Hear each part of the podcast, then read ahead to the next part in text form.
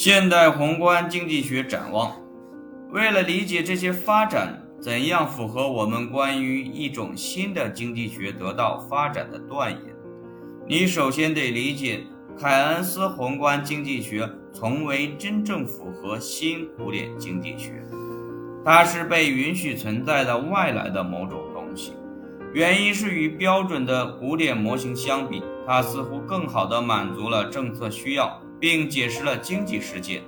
新的古典革命由于这种矛盾而向凯恩斯宏观经济学提出挑战，并试图将宏观经济学引入微观经济学组织。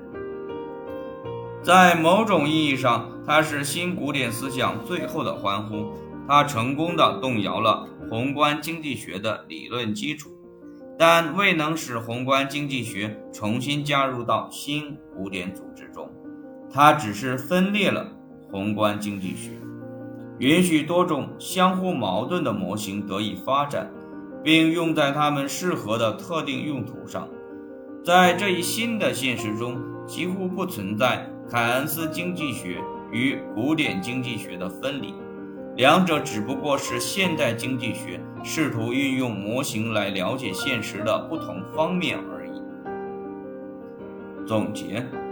不断变化的对于增长、经济周期以及通货膨胀与价格水平的关注，标志着宏观经济学的发展历史。尽管亚当·斯密起初对经济增长问题感兴趣。后来的经济学家则将他们的分析集中在收入分配上，认为经济体将由于边际收益递减规律而最终陷入一种静止状态。他们将价格视为主要的由货币数量论决定的，并认为这种决定必须与对实际经济体的分析分开来。他们将经济体看作是本质上自我纠正的，基本上不需要政府干预。凯恩斯的通论标志着经济学关注点从资源配置的微观经济问题向经济波动的宏观经济问题的重大变革。他强调短期胜过强调长期。凯恩斯提供了一种新的分析框架来解释经济活动水平的决定力量。他不但发现了资本主义的内在不稳定，而且得出结论认为，市场自动运行的通常结果是低于充分就业的水平上形成均衡。效仿马克思、塔干巴罗诺夫斯基、维克塞尔，还有其他一些人，凯恩斯集中研究投资支出在决定经济活动水平中的作用，随之而来的大量文献。不仅扩展并改进了最初的凯恩斯理论，而且使凯恩斯模型与前凯恩斯模型之间的差异与相似成为比较尖锐的话题。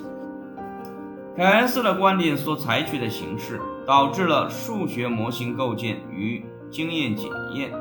理论上的革命很快紧跟着政策上的革命，因为主要的工业化国家开始制定规划。并且组建用于扶持充分就业的机构。宏观经济学的凯恩斯化以一种相当奇怪的方式发展。它采取由最主要的凯恩斯主义者，例如阿尔文·汉森与保罗·萨缪尔森提出的乘数模型的形式发展。凯恩斯宏观经济理论的发展，加上财政政策。作为政府推动充分就业的一种补偿行为被加以运用，这些或许解释了对乘数模型的这种关注。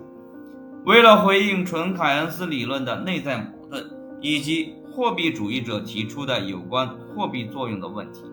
到1960年，ISLM 模型成为支配性的宏观经济模型。然而，随着发生在1975年左右的争论日益正式化，人们发现这一模型对经济研究来说并不令人满意。通货膨胀和失业一样，似乎都成为当时重要的经济话题。认同这一点的一类新文献试图揭示宏观经济学的微观基础，并因此模糊了凯恩斯主义的一个方面，把经济学划分为微观经济与宏观经济领域。随着微观基础文献的增多，争论与理论发展都回到与二十世纪三十年代早期的框架相接近的某种东西上。唯一的例外是，一般均衡分析正在日益取代局部均衡分析。最初，宏观经济学密切的与计量经济学以及经济体的大规模模型的发展相连。尽管存在大量这样的模型，然而他们早先的承诺还没有兑现。因此，二十世纪八十年代出现了远离这种模型和纯理论问题的运动。现代宏观经济学具有高度的折中性，没有哪一种方法能为所有的经济学家所认同。此外，当前仍处于一个过渡时期，学者们肩负着广泛的研究项目，致力于解决很多不同的问题。宏观经济学今天的主要关注点在新增长理论上，这一理论严重的背离了较早的古典增长理论。尤其是在强调内生的技术以及认为静止状态可以避免方面。